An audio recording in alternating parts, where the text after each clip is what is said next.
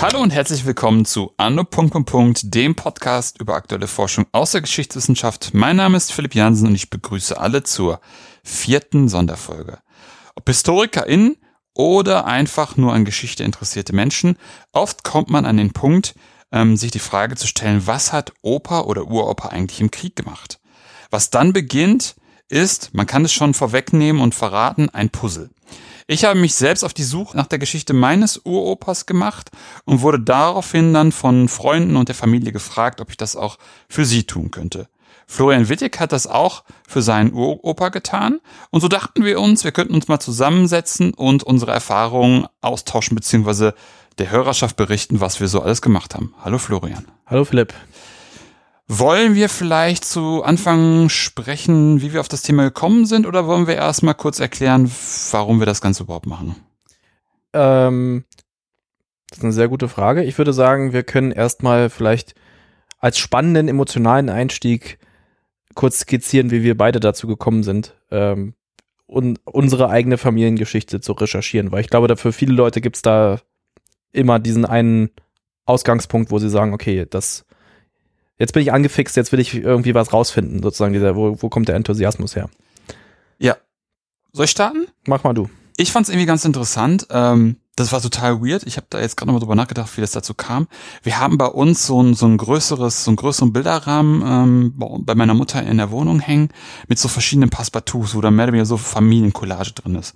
Und ich stand irgendwie mal da vor dem, vor dem Bilderrahmen und guckte so und da war dann Uropa in seiner Wehrmachtsuniform. Da dachte ich mir so, was ist denn hier los? So, wo, wo kommt das denn her?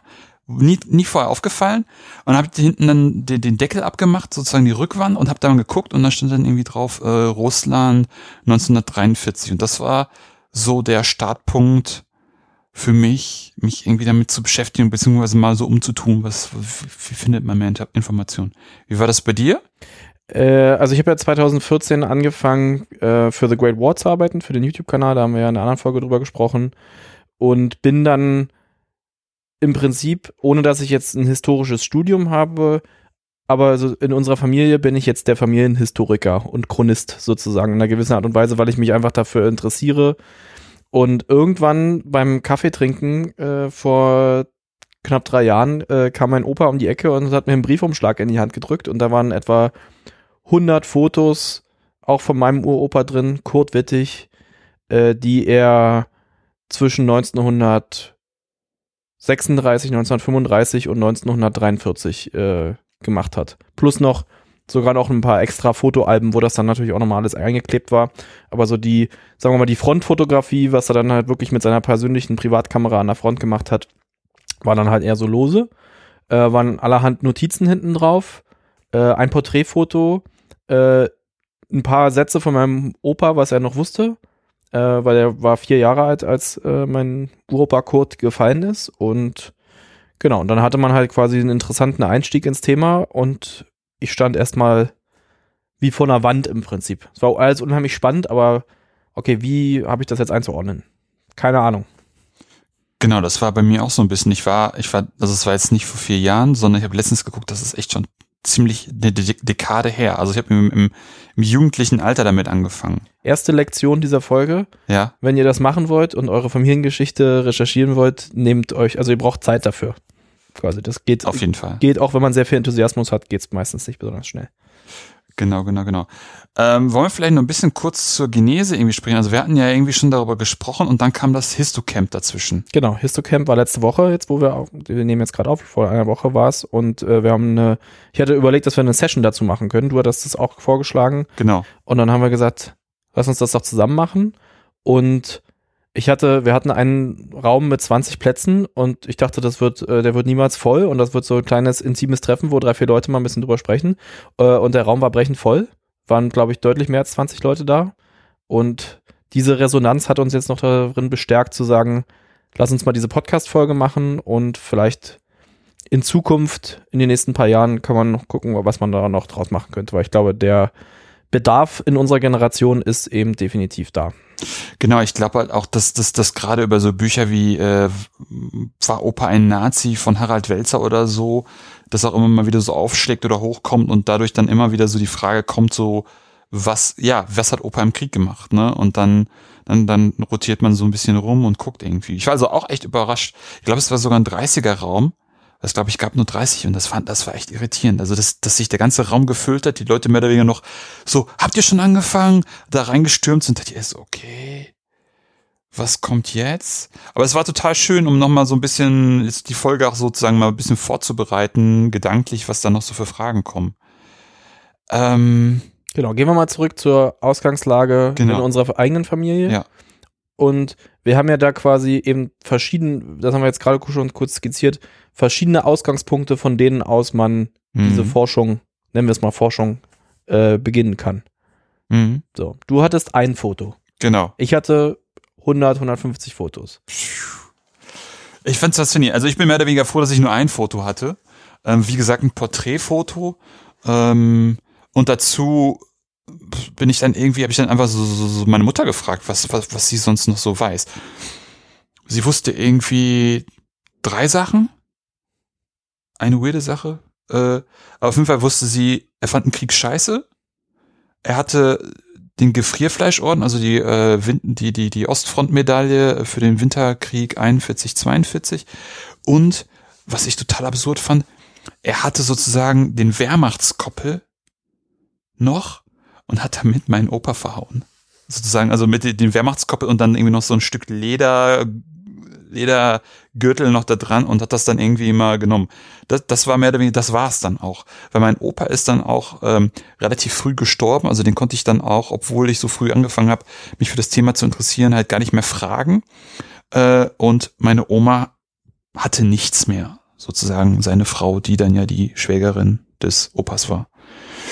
Genau. Ja, die äh, Fragen ist, denke ich, auch immer der, äh, wenn wir das hier mit Lektionen durchnummerieren, das war jetzt dann, glaube ich, Lektion 2, ist immer Fragen, Fragen, Fragen. Vor allen Dingen, äh, wie du es gerade auch schon implizit da- dargestellt hast, solange man noch kann. Genau. Ähm, wie gesagt, mein Uropa Kurt ist äh, 9. März 45 in Schlesien gefallen, in Mhm. der Nähe von Lauban.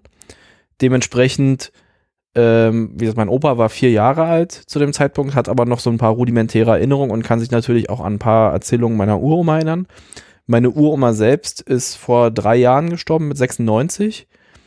Allerdings muss man eben dazu auch sagen, das ist ja auch eine Lektion von dem Komplex Oral History. Das Gedächtnis ist halt, ich habe heute einen Podcast gehört, hat jemand gesagt, hat jemand das beschrieben, das Gedächtnis ist kein Fotoapparat, sondern das Gedächtnis ist halt ein Filter.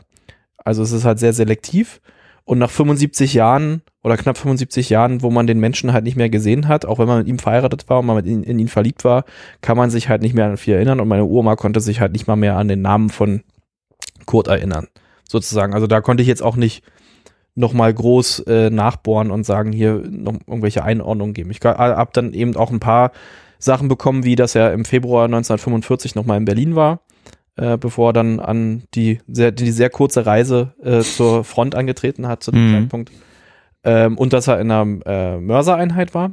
Ähm, aber ansonsten habe ich quasi aus der, aus der Fragen, Familienreihe nicht mehr viel erfahren können. Hatte dafür natürlich aber den Vorteil, dass über die Fotos einiges an Kontext halt da war, weil die Fotos nicht, nicht erst quasi mit dem Militäreinsatz anfangen, sondern da zum Beispiel auch Reichsarbeitsdienst schon mit da dokumentiert ist. Oder auch so, äh, äh, mein Opa war halt in der BMW-Gang anscheinend, also BMW-Motorrad-Gang. So, sie haben so ein paar lustige Fotos gemacht und auch zum Beispiel Fotos vom Urlaub und so weiter. Das ist ja auch, ähm, ist jetzt halt quasi nicht die flashige äh, äh, Geschichte, aber vielleicht für mich persönlich natürlich auch äh, interessant, weil man ein bisschen einen anderen Eindruck von den Menschen noch bekommt, als jetzt nur im Militäreinsatz.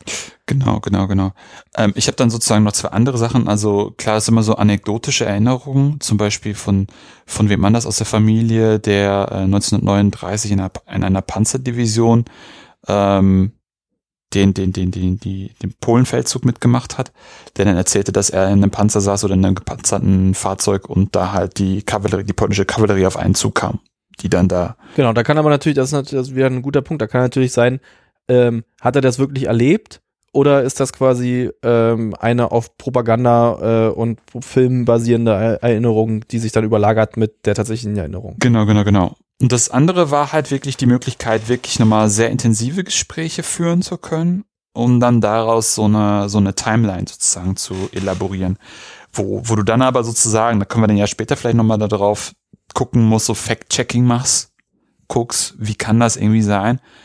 Ähm, und da hatte ich, glaube ich, schon mal an einer anderen Stelle gesagt, da, da kommst du dann sehr schnell in diese Desiderat-Ecke. Also die Flecken, wo du eigentlich denkst, da müsste es doch extrem viel Forschung zu geben, wo, wo man aber eigentlich nicht mehr übers Anekdotische hinaus weiterkommt. Genau, also man kann ja auch äh, jetzt auch vielleicht ähm, schon mal sagen, man muss sich immer bewusst sein, das Ziel von dem oder was man halt am Ende herausfinden kann.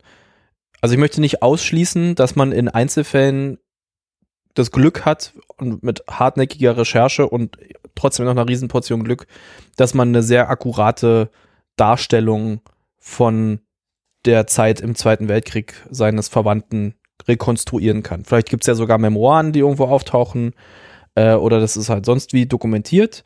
Das möchte ich halt nicht ausschließen, aber man muss eben auch fairerweise sagen, die Möglichkeit besteht auch, dass man nur fragmentarisch das aufarbeiten kann und einen gewissen Eindruck bekommt. Und vielleicht die sehr harten Fragen, die man dann äh, in der Recherche entwickelt, zum Beispiel die Frage, war mein Opa ein Nazi, vielleicht gar nicht fest beantworten kann. Es gibt allerdings Genau, ja. schon Wege, äh, wo man quasi noch nachbohren kann. Äh, und wenn man zwar vielleicht jetzt erstmal diesen Haufen, sagen wir mal, weiche äh, Sachen hat, Anekdoten, Familiengeschichten, die Fotos mit den Notizen drauf, ähm, hat man ja erstmal einen guten Ausgangspunkt. Dann hat man hoffentlich auch sowas wie äh, ein Geburtsdatum oder ein Geburtsjahr zumindest, sowas in der Richtung. Und dann kann man ja quasi mit der harten Recherche anfangen Mhm. und zum Beispiel zum WAST gehen. Oder zu was, ja, genau. Zur WAST. Ja, genau, genau, genau. Ähm, richtig. Obwohl ich überlege, ob ich gerade mal kurz vorschalte, sozusagen hätte ja dieses Foto. Und ich wusste ja gar nichts. Ja. Und was da vielleicht nur ganz interessant ist, dass man, du hattest das ja teilweise auch, so die Identifikation, wer ist das jetzt, wie ist das jetzt alles irgendwie so. Da gibt's halt echt gute Nachschlagewerke, Bildbände, so Uniform der Wehrmacht oder so, oder des Heeres der Wehrmacht. Und darüber habe ich halt herausgefunden, dass er halt Mannschafter war und dass er bei der Sanität war. Weil auch wenn das irgendwie alles Schwarz-Weiß-Fotos waren, hatten die mehr oder weniger von allen Truppengattungen Schwarz-Weiß-Fotos und die haben ja immer diese, diesen, diesen Farbcode auf der Schulter. Und dann habe ich irgendwo ein Schwarz-Weiß-Foto gefunden, wo man halt sehen konnte, okay, das ist Sanität. Und die sieht, diese, diese, diese, diese Schattierung sieht genauso aus wie auf dem Foto, was ich hatte. Und so wusste ich dann halt, okay, war wohl bei der Sanität. Und dann war da auch noch eine, eine Nummer auf der Schulterklappe und dann wusste ich eben, dass es, glaube ich, das vierte Sanitätsregiment war. Genau, das sind ja dann diese Puzzlearbeiten, die man halt über die Fotos machen kann. Genau. Ähm, bevor wir wieder, Genau, aber das ist sozusagen ja auch wichtig für die WAST, weil sozusagen je mehr Informationen man der WAST geben kann, ne, also wo geboren, wann geboren, wann auch gestorben, wichtig für Datenschutz hm, ähm, und auch in welcher Beziehung man zu den Menschen steht, plus einfach, was man ansonsten noch für Informationen, also Hard Facts auch irgendwie weiß. Es ist ein Mannschafter, es ist ein Unteroffizier. Weil wenn du zum Beispiel Müller heißt und dann zum Beispiel auch noch weißt, er war irgendwie Leutnant oder er war Unteroffizier, das erhöht die Chance halt schon mal signifikant. für den, für die Person, die das dann recherchieren muss. Genau. WAST, nochmal ganz kurz für die, die es nicht wissen, Stimmt. heißt, Wehrmachtsauskunftsstelle, beziehungsweise wurde dann umbenannt in Deutsche Dienststelle. Und ist eine Organisation, die ab 1939 ihre Arbeit aufgenommen hat, um, um Auskünfte zu geben über Wehrmachtsangehörige, die in Gefangenschaft sind und oder gefallen sind. genau. Ist jetzt seit diesem Jahr äh, Teil des Bundesarchivs, Ja. aber existiert weiterhin Richtig. und genau. Arbeitet, Und wird mutmaßlich mit neuem mit neuen Mitarbeitern ausgestattet, was ich super gut finde, weil das heißen könnte, Spoiler Alert, dass die Bearbeitungszeit sich verkürzen sollte. ja, genau. Denn, eingangs schon erwähnt, man braucht Zeit und Geduld. Meine Anfrage bei der WAST hat zwei Jahre gedauert, bis ich eine Antwort bekommen habe. Und die Antwort, die dann kam, war, äh, man kann halt, wenn man die Anfrage stellt, sagen, bis zu welchem Betrag man bereit ist, äh, den nach vier Seiten kopiert zu bezahlen. Man muss halt pro Seite bezahlen. Ich hatte, glaube ich, generös gesagt, alles bis 50 Euro ist okay, was mir, glaube ich, einige Seiten äh, gegeben hätte. Und es kam eine Seite. Mhm. Weil genau die Meldebefehle von meinem Uropa noch da waren, was sicherlich kein, also nicht nichts ist, aber auch deutlich weniger als das, was ich mir natürlich erhofft hatte. Ja, ich habe mehr oder weniger dasselbe Ding gehabt. Also ich habe auch nur Meldesachen gehabt, beziehungsweise wurden, wurden, wurden diese, äh, wie heißen sie denn nun? Ich empfehle jetzt eine Hundemarke wieder ein. Erkennungsmarke.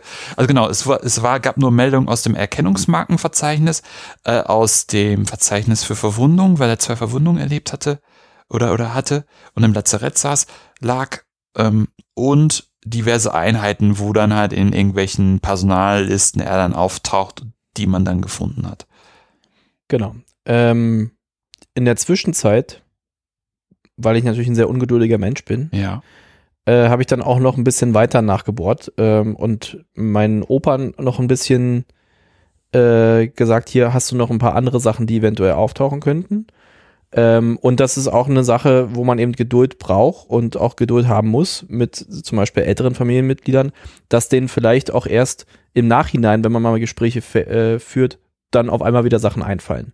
Das äh, ist halt sowohl bei persönlicher Geschichte so, ähm, aber dann zum Beispiel auch bei der Frage, okay, was habe ich in meinen Schränken? Die meisten Leute haben ja durchaus ein gewisses Privatarchiv äh, angehäuft äh, und mein Opa hatte dann noch äh, so eine kleine Pralinenschachtel mit äh, ein paar Sachen zusammengefunden. Äh. Zum Beispiel waren dann, dann noch die äh, zwei Briefe drin von zwei Kameraden, die geschrieben wurden ähm, an meine Uroma ähm, Anfang März, als äh, Kurt gefallen war. Dann hatte ich zumindest schon mal zum Beispiel wieder eine Feldpostnummer.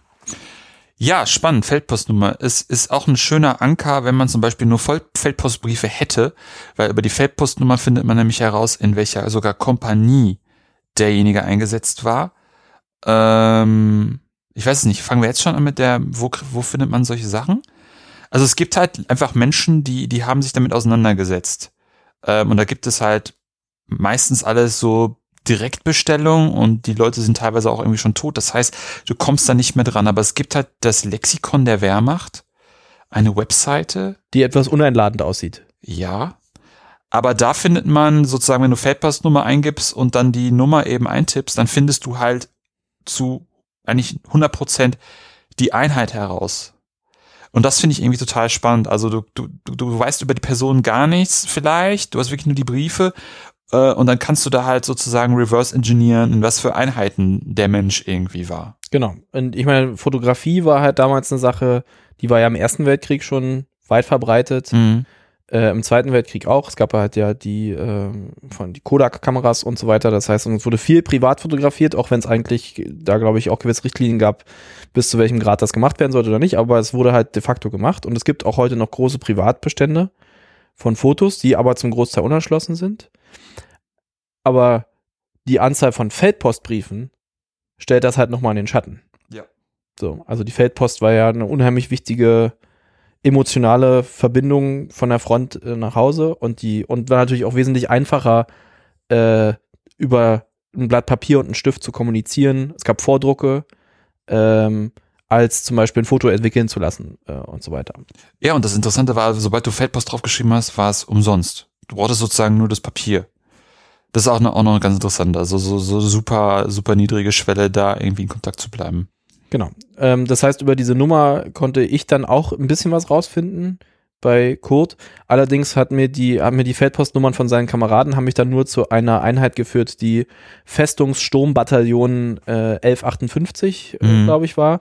Äh, was halt wiederum nur eine zusammengewürfelte Einheit war, die aus Restbeständen zusammengestellt wurde 1945. Genau. Ähm, ich konnte dann allerdings über äh, Ortsmarken und andere Sachen, zum Beispiel auch diese Nummer Zahlen auf den Schulterstücken äh, und so weiter, zumindest seine Ausbildungseinheit herausfinden.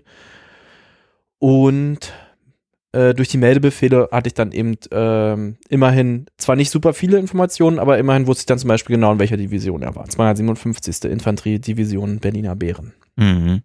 Sozusagen die, der, der, der, der, der, der, goldene Schuss sozusagen, äh, was sie was betrifft, wäre, dass die sogenannte äh, Stammrolle da ist und der Pass, Soldatenpass, also es gibt eine Kopie des Soldatenpasses oder gab, wurde halt parallel geführt. Eine, eine hatte sozusagen die, die Kompanie, äh, in der derjenige gedient hat und dann eben äh, dieses Personalamt. Und da werden sozusagen parallel, werden die Sachen geführt. Entsprechend ist da irgendwie alles drin, also auch die Gestellung, äh, Reichsarbeitsdienst steht drin, wann gemustert, wie gemustert. Wo gemustert. Wo gemustert, genau. Wer sind die Eltern? Auch interessant, wenn du da, wenn du da keine Ahnung zu hast.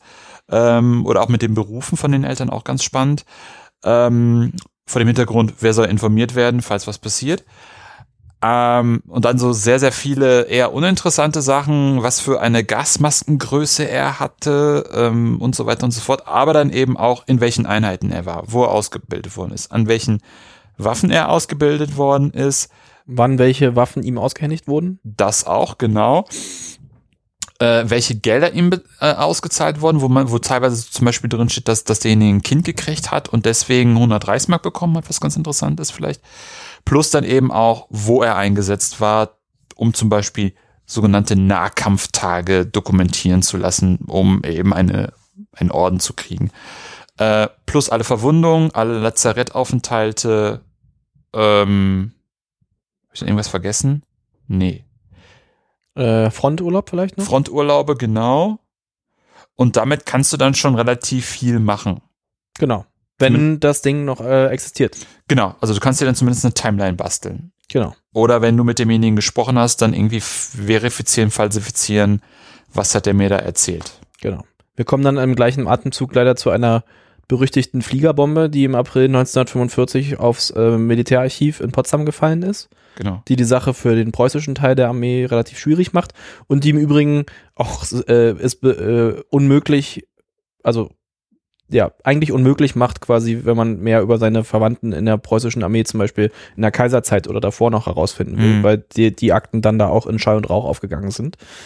Ähm, und halt natürlich an, also generell in den letzten Kriegsjahren natürlich die Bürokratie, auch wenn sie immer noch vergleichsweise gründlich war, natürlich auch äh, irgendwo zum Erliegen gekommen ist oder da Sachen verloren gegangen sein können und so weiter auch und noch dazu, dass du teilweise Einheiten hast, die mehr oder weniger überrannt worden sind und ähm, aufgerieben, wie man so schön sagt im oder auf Jargon. Genau oder so, ähm, wo dann die, wo dann entweder die Akten erbeutet worden sind und in einem Russ also zum Beispiel im russischen Sonderarchiv gelandet sind oder sogar in irgendwelchen Regionalarchiven gelandet sind. Hm. Hat mir auch schon ein Historiker erzählt, totaler Wahnsinn, da kommst du mehr oder weniger bei russischen Archiven per se ist es schwierig, aber gerade bei diesen Regionalarchiven ist es dann echt schwierig. Also da kann eventuell auch noch was sein.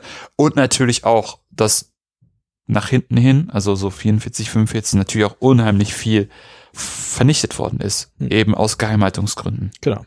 Oder auch einfach aus der Tatsache, dass Papier sehr gut brennt. Oder genau, aus ganz banalen Gründen, richtig. Ähm, genau, also das heißt, im Idealfall hast du nach einer gewissen Wartezeit äh, vom Wast. Ein Stapel Papier. Ein Stapel Papier. Oder zumindest eine Seite Papier, die dir aber immerhin schon mal sowas wie eine Divisionsnummer und so weiter gibt. Genau.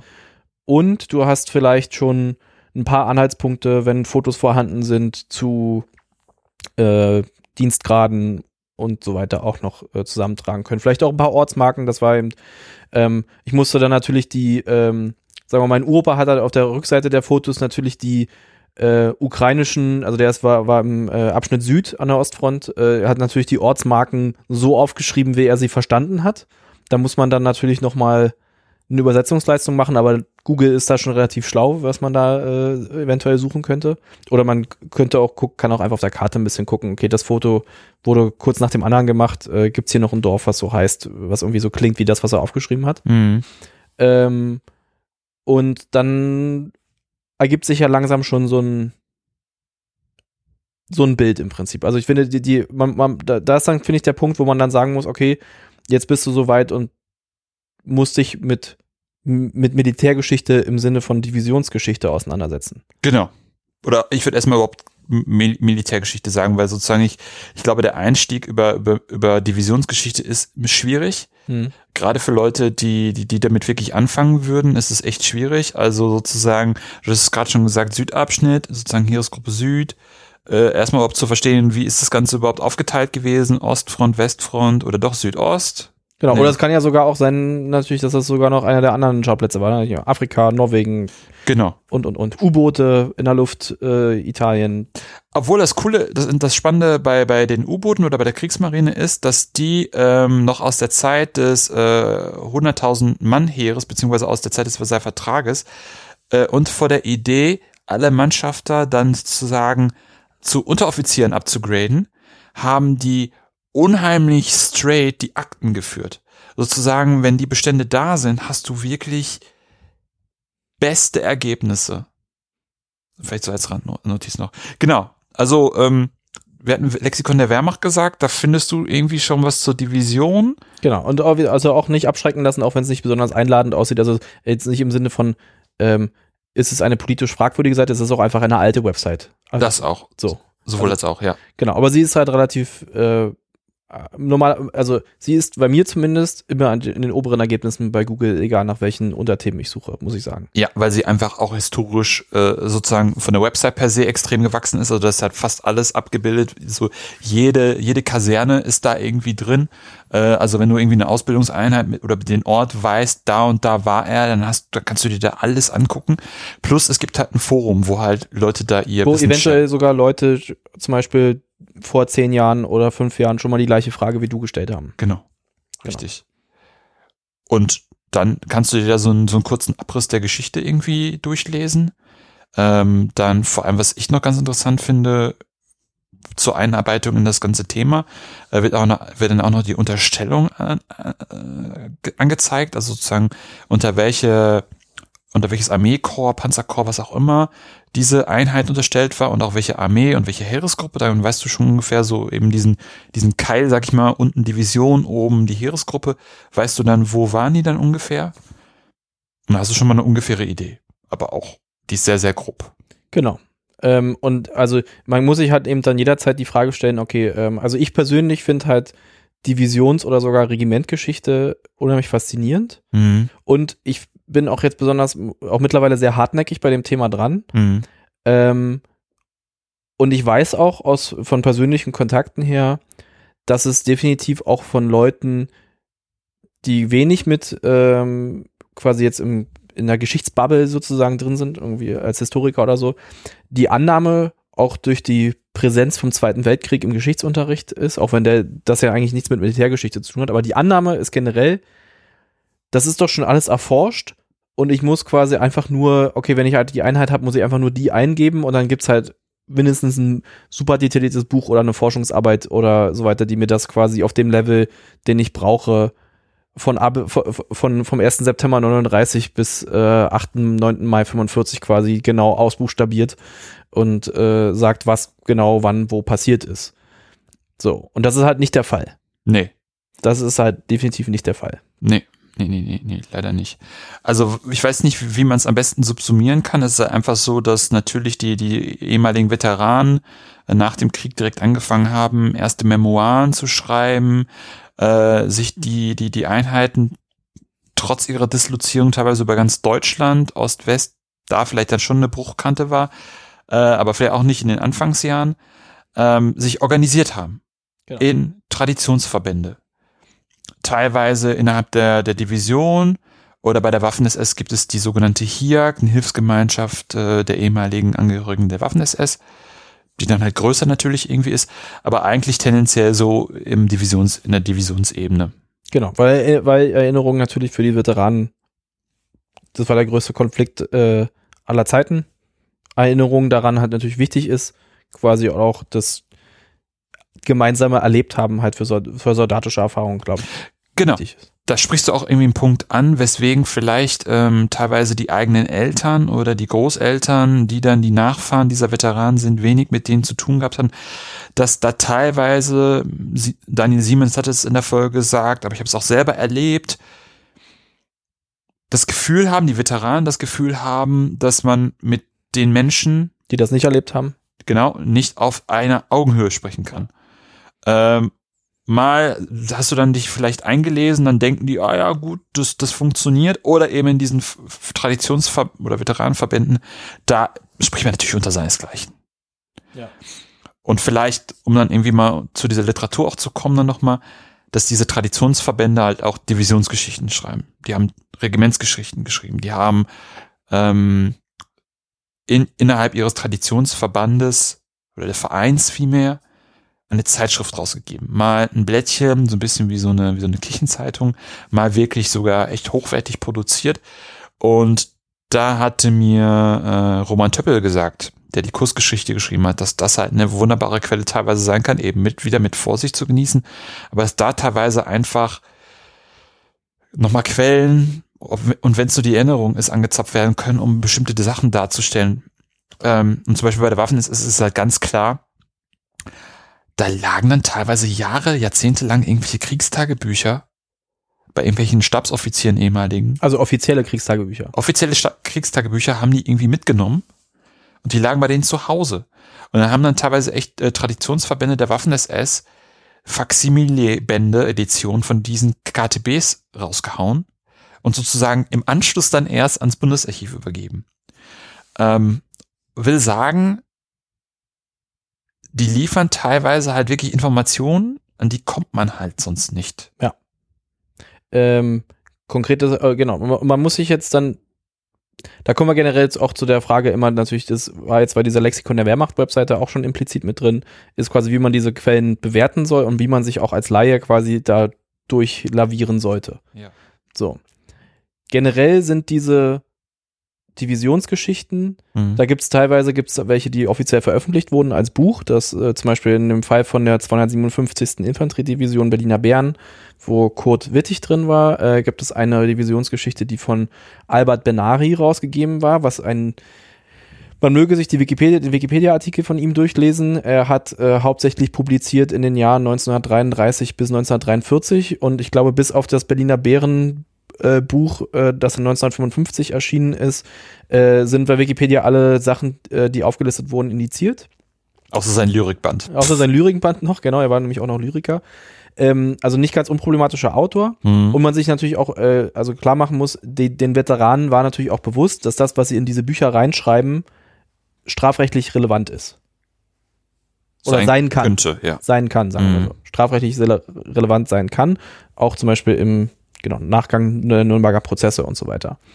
Das heißt, ähm, diese Divisionsgeschichte, äh, genau, das, das, sind die veröffentlichten, dann gibt es noch sozusagen so die, wie du gerade meintest, so, sagen wir mal so Scenes äh, oder Sachen, die so eher so grau veröffentlicht wurden. Also da gibt es schon eine gewisse Auflage von, aber das ist jetzt nicht mit einer ISBN-Nummer versehen äh, oder, genau. oder so weiter.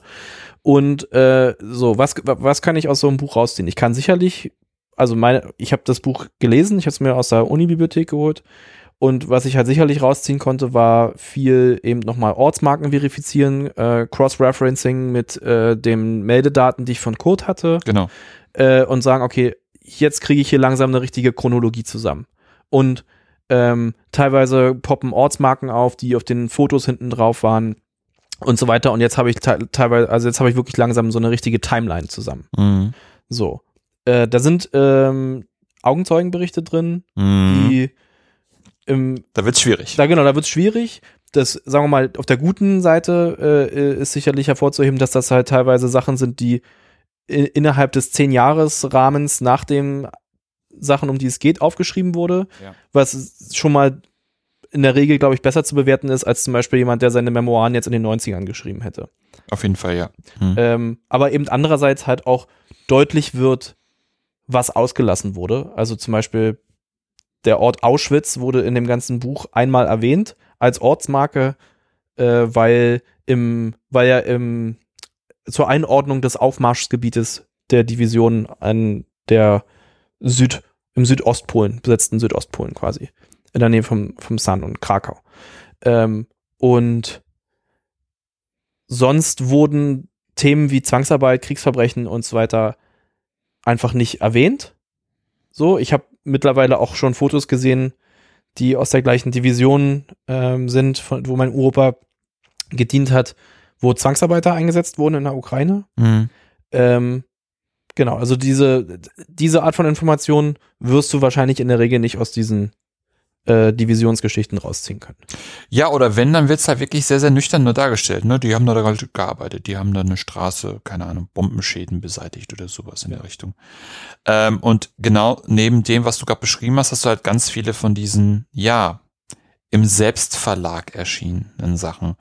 Ähm, das, das ist dann halt meistens so eine Art von Schneeballsystem dahinter, ähm, dass du dann irgendwie je, anfängst, fünf Leute anzuschreiben, wo du die Adresse weißt und die schreiben dann fünf Leute an oder recherchieren auch in Telefonbüchern. Und dann erarbeitet man sich dann und dann findet man dann irgendwie echt so in den Anfang der 2000er Jahre sogar irgendwie so zwei im Copyshop gebundene Ausgaben von, von, von Kriegs, also von, von, von Post 45 Erinnerungen, sozusagen wir in der Kriegsgefangenschaft oder unser Erleben in der Einheit. Und da findest du dann teilweise echt interessante, interessante Hinweise, wenn dann da zum Beispiel steht, dass alle Abiturienten bei der Waffen-SS beispielsweise direkt Offiziersanwärter wurden. Vor dem Hintergrund auch, dass sie ein enormes Problem mit äh, Unteroffizieren, also Offizieren und Unteroffizieren hatten, also sozusagen einen hohen Mangel, weil durch die Art, wie sie halt führten, einen hohen Verlust, hohe Sterblichkeit unter dieser Gruppe war. Und dass zum Beispiel die Leute, die eine Volksschule beendet hatten und eine Ausbildung hatten, dann mutmaßlich zu Unteroffizieren gemacht worden sind.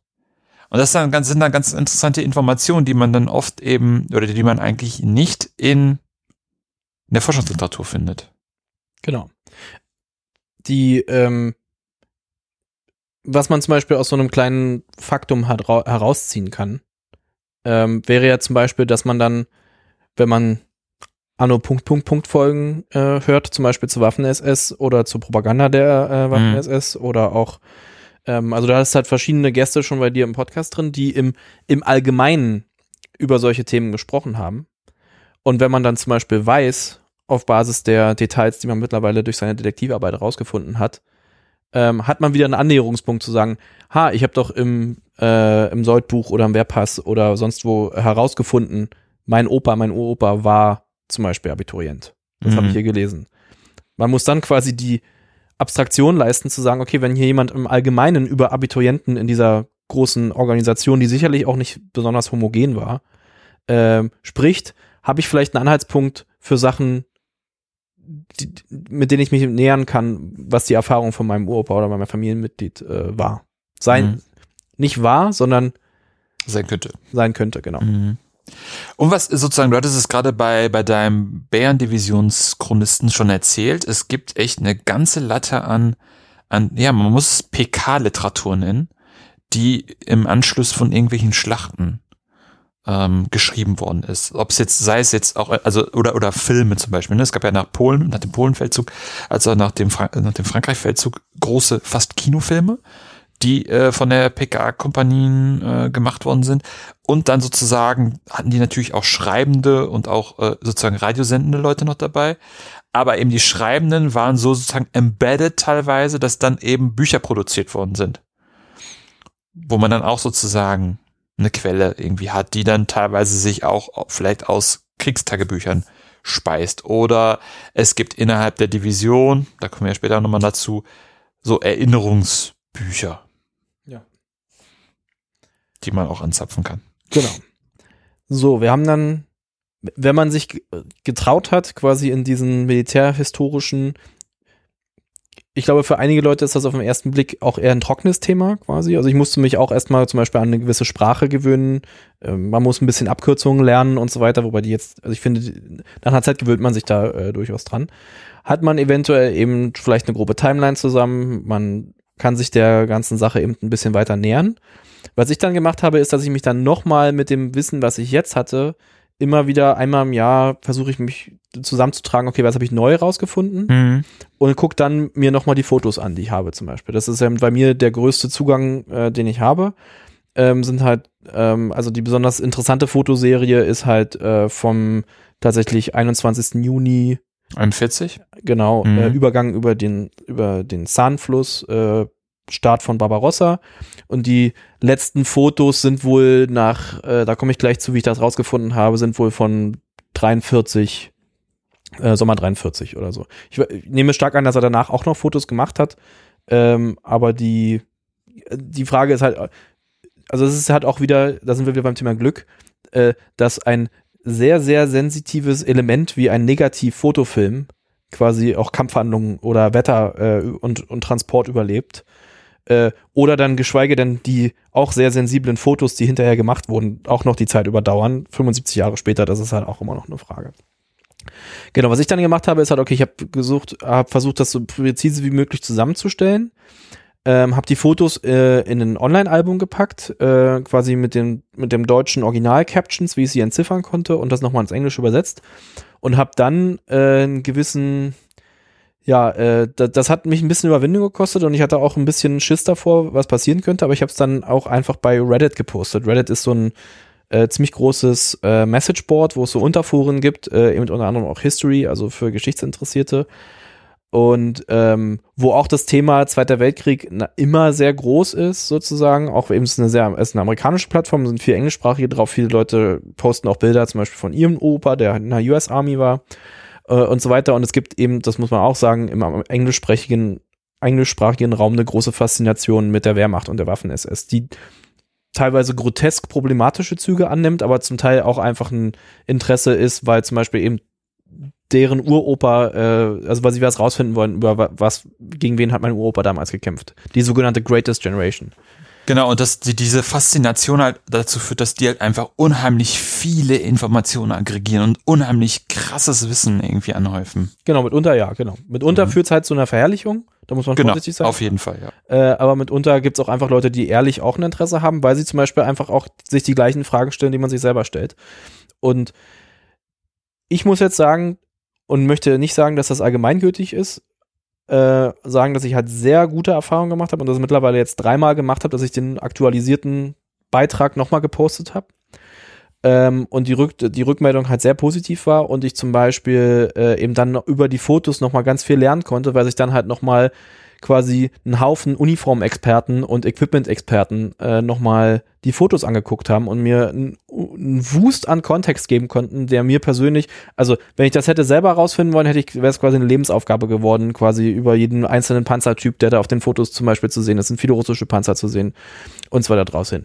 Was für Leute habe ich dann getroffen, äh, kennengelernt quasi? Also, ähm, ich habe äh, einen russisch-ukrainischen äh, Historikerverband, Amateurhistorikerverband getroffen, die sich genau mit der Einheit äh, auseinandersetzen in der Roten Armee, die äh, im, auch im Abschnitt Süd quasi Barbarossa auf der anderen Seite äh, halt stand und äh, verteidigt hat.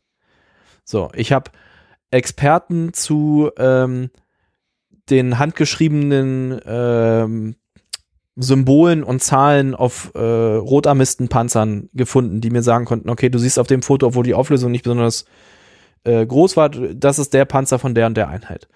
Äh, ich habe jemanden gefunden, der seine äh, Doktorarbeit zu äh, ungarischen Balkenkreuz äh, Balkenkreuz-Markierungen auf äh, der ungarischen Panzerwaffe geschrieben hat und mir sagen konnte, dass die Selbstfahrlafette äh, aus der und der ein, also auf dem einen Bild aus der und der Einheit halt war, weil das Balkenkreuz so und so gemalt wurde. Äh, und so weiter. Und äh, auch teilweise wurden auch Bilder identifiziert, äh, wo keine Notiz hinten drauf war, weil jemand gesagt hat, die Apotheke, die da im Hintergrund zu sehen ist, habe ich auf einem anderen Foto, in einem anderen Forum gesehen und das äh, scheint in Krakau zu sein. So. Und das war quasi ein riesen Input-Schub, ähm, der mich richtig gefreut hat. Ähm, auch weil ich so, ich muss sagen, ich fand das jetzt quasi auch als völkerverständigendes Merkmal, fand ich das auch irgendwo schön zu sagen, okay, hey, ich rede mit Nachfahren von den Leuten, gegen die mein Uropa kämpfen musste und wir versuchen zusammen das rauszufinden und äh, die, uns an, daran zu erinnern. Mhm. Da, so fand ich das halt auch emotional relativ stark. Mhm. Und genau, das hat mich halt auch einfach auch nochmal äh, weitergebracht.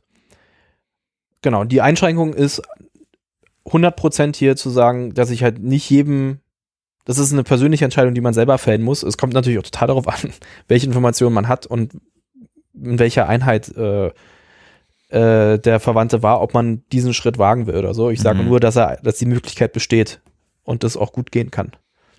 Ja, auf jeden Fall. Stichwort Crowdsourcing, ne? Dass genau, das einfach, ist im Prinzip Crowdsourcing gewesen, ja. Dass du da einfach Leute hast, die du da anzapfen kannst. Ich hätte es ansonsten einfach noch, ähm, einfach um meinen Fokus irgendwie ein bisschen zu, zu eröffnen, auch einfach bei Wikipedia geguckt. Und da war zum Beispiel äh, für einen aus der Familie ein Artikel verlinkt, der ganz gut ähm, einordnen konnte, wann er wo verwundet worden ist. Das war ganz interessant und da bin ich dann später auch noch auf die Militärakten gekommen. Vielleicht ein Thema, was wir jetzt anschneiden wollen? Genau, das kannst du gerne mal machen, weil da, da so weit bin ich halt zum Beispiel noch nicht. Ich habe auch noch einen anderen Verwandten, ja. der im Februar 45, äh, meinen anderen Opa, der im Februar 45 in Italien gefallen ist, habe ich nur Feldpost. Vielleicht gibt's da auch Akten und so weiter, aber so diesen, diesen Zugang habe ich zum Beispiel noch überhaupt nicht gewählt. Ja. Da kannst du mir gerne mal von erzählen. Genau. Ähm, ich weiß gar nicht, wie, wie, wie ich, also wie ich, wie ich am besten anfange. Also ich habe einfach ähm, auch bei dir ja, auch bei anderen Leuten, auch in anderen Kontexten angefangen, ähm, mir diese, mir sozusagen mikroverfilmte deutsche Akten anzugucken. Äh, bevor die Amerikaner vielleicht noch als Kontext die deutschen Beuteakten, so heißen sie, ähm, den Deutschen wieder zurückgegeben haben, haben sie sie mikroverfilmt. Und du kannst dir heutzutage echt mit einer sehr, sehr guten Auflösung für 100 Dollar die Rolle ähm, dir die digital zukommen lassen und kannst vorher halt in der Liste gucken, was ist das irgendwie. Hast die ganzen Kriegstagebücher und die Anlagen zu den Kriegstagebüchern, wo dann Karten, Befehle, Funk, Funksprüche, was auch immer sind. Was dahingehend ganz interessant ist, dass du zum Beispiel von einem Chor dir das Kriegstagebuch holen könntest und würdest dann auch Funksprüche von der Division kriegen, weil die Division musste dem Chor melden, so und so viel. So sieht's aus gerade. So, genau, so sieht's aus, das und das ist irgendwie passiert. Ähm, und so crawl ich mich sozusagen so dadurch und versuche halt einfach ein, gutes Bild zu bekommen. Und so bin ich zum Beispiel in der Familie darüber gestolpert, dass der Tag, an dem der Verwandte verwundet worden ist, sozusagen sowas wie ein Großkampftag war. Mit hunderten Gefallenen und mehreren hundert Verwundeten und dann geht's dann darum, was da passiert, was sozusagen in den Tagen davor passiert, was an dem Tag passiert, was an den Tagen danach passiert.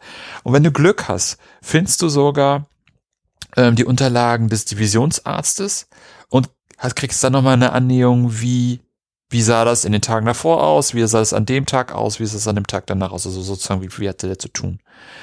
Und darüber erarbeite ich mir dann teilweise so ein Bild. Und das ist manchmal ganz interessant, wenn man dann zum Beispiel irgendwie liest, dass sich dann irgendwie ein, ein der, der Heeresgruppenkommandeur bei der Division meldet und sagt mal, was ist bei euch abgegangen? Warum habt ihr denn so viele Leute verloren? Und dann da sozusagen äh, Nachforschung in Auftrag gibt. Ich habe sozusagen das Ergebnis nicht gefunden, aber in den Akten wirst du dann halt irgendwo eine, eine Erklärung finden, was da genau passiert ist, weil die natürlich genau dann eben, wenn der Chef sozusagen anklopft, wissen wollten, was da Phase ist. Und das ist irgendwie so ganz interessant und da kann man sich halt auch dem Kontext irgendwie nähern. Und zum Beispiel hat nämlich die Rote Armee Warum jetzt genau, weiß ich nicht, aber wir auch Beuteakten mit nach, mit ihnen nach Russland genommen. Die sind jetzt im Sonderarchiv in Moskau. Und da ist das DHI in Moskau gerade dran, die in so einer, in so einem Joint Venture zu digitalisieren und veröffentlicht da immer wieder was. Genau, die findet man auch ähm, Ach, da gibt es eine eigene Website, ein eigenes Portal für, wo man die auch findet. Genau, irgendwie Documents in, in Russian Archives heißt die, aber die, die verlinke ich auch noch. Was da ganz interessant ist, ich habe jahrelang mich mit einer, mit, mit diversen Divisionen im, im, im Kaukasus beschäftigt und dann sozusagen bei denen auf der Plattform gefunden, ähm, dass sich ja alle deutschen Divisionen aus dem Land ernährt haben. Und dann stand, wann, waren dann da Listen, was diese Division aus dem Land gezogen hat. Ich mache jetzt große Quotation Marks oder Anführungszeichen. Ja, Codes, die sieht man nicht, aber ich, genau. Äh, ich verbürge sie. Sozusagen halt äh, Leuten im Land, wo sie da sind, Lebensmittel wegnehmen. Genau. Wie früher. Wie früher sozusagen. Wie ganz, ganz früher. Genau. Ähm, und das ist halt echt einfach brutal, wenn du sozusagen da nochmal so, ein, so, so, so eine Ebene reinschiebst, die du halt vorher nicht hast. Ähm, ich bin da irgendwie einfach qua Profession irgendwie schwer da drin, irgendwas zu verurteilen. Aber es ist auf jeden Fall nochmal eine Ebene, die echt beeindruckend ist, wenn du halt da liest, dass da mehrere zehn Tonnen Getreide bei einer Division requiriert worden sind oder der Bevölkerung weggenommen worden sind. Weil du dann skalierst, wie viele Einheiten da unterwegs sind, dann kannst du ungefähr dir vorstellen, wie viel da aus dem Land gezogen worden ist und dann kannst du weiterdenken, was ist mit der Zivilbevölkerung passiert. Manchmal heißt es vielleicht auch noch ein paar Side Notes, die der Opa nicht erzählt hast, weil er vielleicht nur ein Lanzer war oder ein Mannschafter war, sozusagen von oben dann nochmal herab, wie geht, wie geht man mit der Zivilbevölkerung um, was ist da das Problem? Genau, und das ist irgendwie ganz interessant. Wir hatten ja dann auch äh, quasi ein kleines, eine, eine kleine Hypothese auch äh, zu Kurt äh, jetzt äh, quasi aufgestellt, auf Basis deiner Nachforschung. Denn ein Rätsel, ein großes Rätsel, was ich habe, ist, dass die 257. Infanteriedivision mhm. 1943 so wie der Rest der Ostfront äh, mhm. den Rückwärtsgang eingelegt hat. Also da mhm. die, ist die Rote Armee zur Offensive übergegangen mhm. äh, und mussten sich quasi kontinuierlich zurückziehen. Mhm. Die 257. Infanteriedivision war eben relativ weit südlich. Mhm. Ähm, also äh, Slawiansk äh, mhm. ist wohl eine Ortsmarke für die Leute, die sich in der ostukrainischen Geografie auskennen. Ähm, genau, die haben sich dann zurückgezogen und sind äh, dann irgendwann, ich glaube Ende 43 war es dann äh, Krivoy, Krivoy Rock heißt das, glaube ich. Keine Ahnung, ich spreche es, glaube ich, relativ falsch aus gerade. Und sind dann nochmal weiter südlich abgeschwenkt ähm, Richtung Odessa und sind in einem Ort gelandet, äh, in einem alten osmanischen Küstenfort namens Benda, mhm. das im heutigen Moldawien liegt, mhm. in dieser Region. Da wurde laut diesem Divisionstagebuch dann ein relativ entspannter und von den Beschreibungen surrealer Sommer äh, verbracht, bis zu dem Punkt, wo dann äh, Rumänien die Seiten gewechselt hat. Mhm. Und wo dann die äh, Offensive der Roten Armee erneut aufgenommen wurde und in dem Augenblick dann wie es im Militärjargon äh, hieß, dann Auflösungserscheinungen auftraten, quasi äh, alles stehen und liegen gelassen wurde und äh, die Flucht angetreten wurde von allen Einheiten, die da waren, unter anderem auch der 257. Infanteriedivision. Mhm.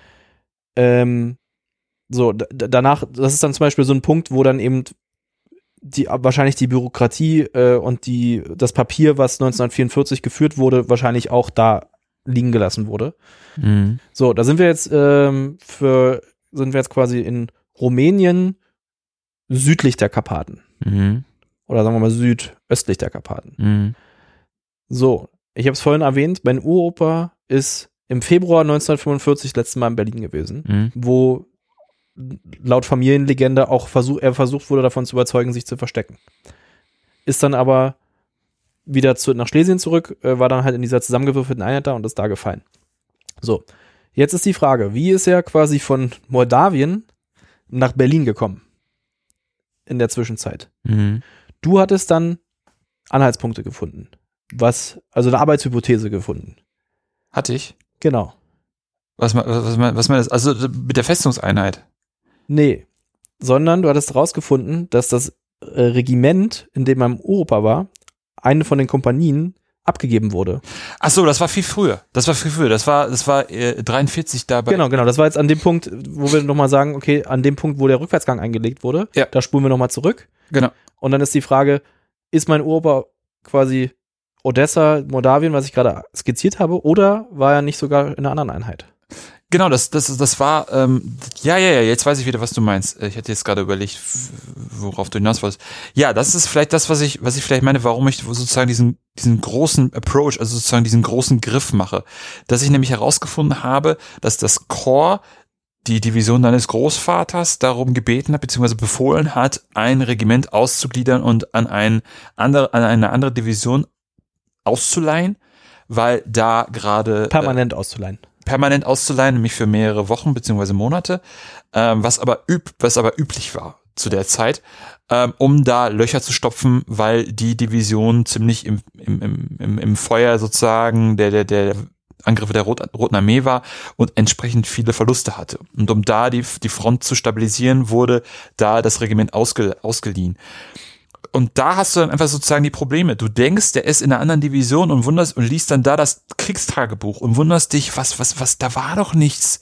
Da, da, da ist nichts passiert, da war nachts mal so ein kleines Ding, da ist niemand verwundet worden, weil du hattest ja geschrieben, dass der Groß Urgroßvater da an dem und dem Tag verwundet wurde. Und da habe ich dann sozusagen mich, wollte ich sozusagen wissen, was ist da passiert an dem Tag.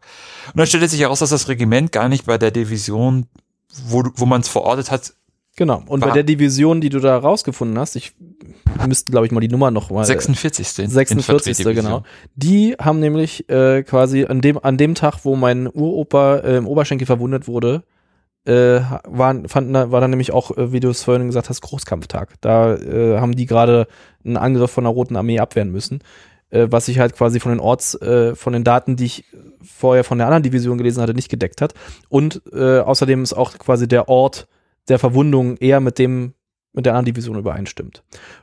Und um das auch noch weiter zu plausibilisieren, äh, die 46. Äh, in der Tschechoslowakei gelandet ist. Ah. Und das ist natürlich näher an Berlin Genau, als über die Karpaten. genau. Ja, ist spannend. Und das ist dann sozusagen dieses Puzzlespiel, ne? Also Genau, irgendwie das, das große Netz auswerfen, Augen offen halten, Loopholes suchen, in den Akten, sag ich mal, und extrem viel lesen. Also das, was ich gerade mit dem, mit dem Ausleihen erzählt habe, das habe ich äh, bei Marco Sieg gelesen. Der war eigentlich was ganz anderes gemacht. Der hat eine, eine Arbeit zu Unterführern geschrieben, beziehungsweise diesem Auftragstaktik. Ja. Äh, Also wie sozusagen die Wehrmacht äh, taktisch agiert und da erzählte er halt immer wieder, machte er so Case Studies. Und sozusagen aus dieser Case Study heraus wurde dann halt klar, dass da immer mal wieder Einheiten ausgetauscht worden sind und dass sozusagen die, die, die Einheitskohäsion dadurch natürlich auch unheimlich äh, angespannt war, ne? Dass da einfach, du hast halt mit einer Division gestanden und da waren dann halt zwei Regimenter von dreien ausgeliehen. Und die kamen dann halt irgendwann total auseinandergerufft irgendwie wieder und dann musste man irgendwie wieder gucken, wie, wie macht man da eine, eine, eine konsistente Einheit draus. Genau. Du denkst, äh, das ist halt auch eine Sache, die ihm halt bei diesem ganzen Thema immer, immer wieder einem passieren wird. Du denkst halt, du hast es gerade verstanden und dann kommt halt von der Seite vielleicht irgendwo ein kleines Faktum rein, was halt die Sache wieder ein bisschen auf den Kopf dreht. Ich persönlich finde das extrem spannend. Ich kann nachvollziehen, wenn das auch ein bisschen frustrierend ist. Aber das ist eben sozusagen für mich, ich sehe das halt eben auch als quasi als nicht als eine Aufgabe, wo ich mich jetzt heute sage, diese Woche jetzt ransetze und sage, diese Woche will ich unbedingt ganz viel rausfinden äh, und dann frustriert bin, wenn nichts passiert, sondern einfach sage, okay, ich aktualisiere kontinuierlich mein, meine Notiz die ich, äh, und man hat ein paar Backups von den Fotos und so weiter und komme immer mal so, meistens zum Beispiel Anfang März, äh, weil dann halt sich der Todestag jährt, äh, immer mal wieder und gucke halt, okay, was habe ich Neues gelernt dieses Jahr ähm, und so weiter. Lesen natürlich jetzt auch äh, Fachbücher. Also es gibt halt, es gibt halt natürlich auch Fachbücher und Fachbücher, zum Beispiel zum Thema Ostfront oder Zweiter Weltkrieg. Es gibt halt einfach auch, es gibt halt die, die gut lesbar sind, auch für einen Laien. Und es gibt natürlich die großen äh, Studien, richtig trockene Militärgeschichte. Da muss man eben einfach auch gucken, wo man, äh, wo man ist und worauf man, äh, also wie tief man da so einsteigen möchte. Obwohl, obwohl ich da ja sozusagen aus der Profession kommen sagen möchte, dass da wirklich viele verdiente Autoren unterwegs sind und auch Autorinnen, das was ich sehr schön finde, äh, die da wirklich schön lesbare Sachen schreiben. Oder ich weiß, was du meinst, es sind diese dickleibigen Dinge, wo diese dickleibigen Bücher, wo wenig Fotos drin sind, die man ja manchmal irgendwie gerne hätte, weil eventuell ist ja doch noch ein, ein Shot drauf, wo, wo der Opa drauf ist. Ähm, aber die sind nicht immer da. Was ich ganz interessant fand, da so ein bisschen rekurrierend auf unsere alte Folge über YouTube, ähm, gibt es ja auch weitere YouTuber, die auch im Militärgeschichtlichen unterwegs sind, die einfach sehr spannend sind. Ja. Also ob es jetzt irgendwie die Vorträge bei Stall auf der Heide vom Panzermuseum sind, die sehr spannende Bildanalysen auch beispielsweise machen. Genau, äh, da konkretes Beispiel, dieses Jahr hatte, hatten sie einen Vortrag auch von Roman Töppel, den du ja auch, glaube ich, schon interviewt hast oder wo die Folge bald kommen wird. Ja. Ähm, der hatte über auch wieder ein ganz anderes Thema gesprochen, aber es hatte halt äh, sozusagen indirekt mit dem Südabschnitt der Ostfront zu tun und hat nochmal hat zum Beispiel nochmal äh, Kontext in, der, in dem Vortrag gegeben ähm, zum Thema Privatfotografie, äh, Panzerfotografie äh, und so Stimmt, stimmt, genau, genau. genau. und, ähm, und er ist ein hervorragender Redner, dem kann ich auch den ganzen Tag zuhören. Genau. Und dann gibt's halt noch andere Leute und äh, von einem hatte ich äh, den Tipp sozusagen, dass man sich fokussieren soll auf einen Themenbereich. Sozusagen nicht sagen, ich will Zweiter Weltkrieg machen, sondern wenn man zum Beispiel herausgefunden hat, der Großvater war an der Ostfront, Ja. dass das vielleicht dann eher der Fokus ist. Oder er war in der Westfront, war in Frankreich, dass man sich da mal mit dem Besatzungsregime auseinandersetzt. Gibt's auch ganz viele gute Bücher, aber sozusagen, dass man eben thematisch sich dann irgendwann doch ein bisschen fokussiert. Und dann kriegt man, glaube ich, schon sehr schnell ein gutes Gefühl. Und wenn man dann irgendwie Fachwissenschaft mit Populärwissenschaft sozusagen verschneidet und dann nach einem Fachbuch oder Retros nach einem populärwissenschaftlichen Buch mal ein Fachbuch in die Hand nimmt, dann lernt man sehr, sehr, sehr, sehr schnell, wie die, wie, wie, wie man das zu bewerten hat. Und das war sozusagen auch der, der, der Tipp von dem YouTuber, zu sagen, indem man in einem Bereich mehrere Sachen liest, kriegt man eben auch eine gute Idee davon, wie wird das geschrieben, aus welcher Perspektive wird das geschrieben, ist es apologetisch, ist es nicht apologetisch, was wird weggelassen, was wird, was wird thematisiert. Genau. Ähm, was wir jetzt halt, also wir hatten jetzt in dem, in der Hinsicht zwei ähnliche Erfahrungen von unseren Familienmitgliedern. Ja. Beides Ostfront. Ja. Äh, und so weiter. Äh, beides auch Frontkämpfererfahrung. Ja. Ähm, so, wir haben jetzt halt, also es gibt eine, die Armee ist eine unheimlich, oder die Wehrmacht vor allen Dingen ist halt auch eine unheimlich große Organisation. Da sind noch, äh, und es gibt dann natürlich auch noch verschiedene Waffengattungen. Ähm, es gibt eben die Etappe, also Versorgung. Äh, uns hatte zum Beispiel jemand angesprochen, äh, die Tochter eines äh, ähm, Lokführers, der äh, quasi für die Reichsbahn gefahren ist an der Ostfront, äh, wo natürlich auch noch mal eine ganze Menge Fragen mit äh, mitschwingen, äh, wenn man an eine Eisenbahn an der Ostfront denkt. Und die hatte zum Beispiel versucht, also die meinte, hatte, hatte mir gesagt, dass halt zum Beispiel sehr gut, also die einzelnen Zugnummern da zum Beispiel äh, doku dokumentiert sind und sie versucht da rauszufinden, äh, auf, quasi, also sie meinte, es könnte möglich sein, dass man herausfinden kann, welchen Zug genau der Verwandte gefahren ist. Sozusagen eventuell. Spannend, weil der Urgroßvater ist in einem Leichtkrankenzug gefahren. Und sozusagen über den Zugriff Sanität habe ich nichts gefunden, weil aus irgendwelchen Gründen die Akten weg sind. Genau. Aber Rei also die Reichsbahnakten scheinen relativ gut erschlossen zu sein. Habe ich jetzt nicht persönlich überprüft, aber das scheint der Fall zu sein. Hm. Ähm, was ich äh, meinte sozusagen, also wir haben jetzt quasi vor allen Dingen den Zugang Kampferfahrung, Mhm. Ostfront, Mhm. Fronterfahrung Mhm. gehabt. Es gibt halt noch die Luftwaffe, es gibt die Marine, es gibt die Reichsbahn, es gibt die Versorgung, es gibt den Nachrichtendienst, es gibt äh, die Heimatfront, äh, es gibt Zivilerfahrung, es gibt äh, eben, wie du meintest, man muss sich sicherlich irgendwo fokussieren und es gibt noch eine ganze Menge Spezialfälle sicherlich, die wir jetzt hier ähm, gerade noch nicht ab, an, äh, abbilden konnten. Aber vielleicht, und das äh, könnte man ja sozusagen auch als Schlusswort nehmen, und das war auch ein Fazit unserer Session am Histocamp, ist zu sagen, okay, wir wissen jetzt gerade alle, dass dieser Hunger da ist und dass die Leute was rausfinden wollen. Und irgendwie müssen wir das mal Aggregieren. aggregieren und zusammenfinden. Und bei mich zum Beispiel auch brennend interessieren würde, was halt irgendwie zum Beispiel Funk, Funkhelfer-Ausbildung in Prora zum Beispiel ist so ein Thema, was mich auch brennend interessieren würde. Wenn da, also einfach, da gibt es so, jede einzelne persönliche Geschichte, die halt in diesem Krieg da passiert ist, ist halt irgendwie äh, erinnerungswürdig und, und spannend. Äh, Ganz zu schweigen natürlich von dem ganzen Thema äh, Holocaust und Kriegsverbrechen. So. Ähm, das, ja, also wir würden uns da beide freuen. Ich bin auch auf, auf Twitter zu finden, äh, du ja sowieso auch von dem Podcast. Also wir würden uns da auch auf über Rückmeldungen, denke ich, freuen. Und auch irgendwie über Ideen, wie man das quasi mal in langfristig auch, wa- wa- was man jetzt quasi mit diesem Genau, was man mit dem machen könnte. Genau, was man mit dem Anschub machen kann, das ist sozusagen, es ist halt auch nur ein Anschub und wenn man sozusagen durch, durch weitere Nachfragen, wie zum Beispiel auch bei unserer Session, haben wir auch mehr Ideen, wo, was ist interessant, wo sind Baustellen, ne? Und dann kann man da irgendwie nochmal nachdenken oder nochmal nachschauen, wie was wo. Genau, das wäre auf jeden Fall eine gute Idee. Ähm, als ich angekündigt habe, so eine Folge zu machen, war auch sozusagen das Feedback ja sehr, sehr, sehr intensiv und äh, vielleicht ist es diesmal auch so, dass dann auch Leute, die uns jetzt nur hören, vielleicht nicht hier bei Twitter sind, können natürlich auch gerne bei die Kommentarfunktion des äh, Blogs benutzen und dann schauen wir mal, sammeln wir, was wir da irgendwie finden, forschen bei uns weiter Genau. und dann schauen wir, ob wir irgendwann nochmal wieder zusammenfinden. ja gucken, ob wir uns im Frühjahr nochmal zusammensetzen und dann nochmal weiter äh, sehen, weiter gesehen und gucken, was wir damit so machen könnten. Ähm, ich denke halt immer die ganze Zeit darüber nach, weil ich diese Fotos habe. Ich habe zum Beispiel in einem, äh, in einem Online-Archiv auch, äh, das sich auf äh, private Filmaufnahmen spezialisiert hat. Ähm, Gerade auch äh, Filmaufnahmen vom Stab der Infanteriedivision von meinem Opa gefunden. Und überlege halt die ganze Zeit, ob ich mich langfristig dem Thema mal filmisch nähern soll. Mhm. Ähm, aber ich glaube, es gibt da auch äh, sicherlich noch andere Herangehensweisen. Auf jeden Fall. Das ist sehr gut. Und auch ein schönes Schlusswort. Also, wer Fragen hat, wer Anmerkungen hat, wer Anregungen hat, wer Tipps hat, wer Tricks hat, äh, möge sie gerne in die Kommentare schreiben und oder uns bei Twitter anhauen. Genau. ähm, at Flobota Genau, at Flobota. oder eben at anno. Punkt, Punkt, Punkt. Und dann wird das sicherlich ein sehr interessanter Austausch. Ja, super Flo, das war eine, ein super spannendes Gespräch, das nochmal hier zusammenzufassen. Sehr gerne. Und ja, das war's auch für heute bei Anno. Punkt, Punkt, Punkt. Wenn es euch gefallen hat, empfehlt den Podcast gerne weiter. Nicht zuletzt diese Folge. Ihr könnt übrigens über eine Podcast-App eurer Wahl, Spotify oder iTunes, den Podcast abonnieren und hören.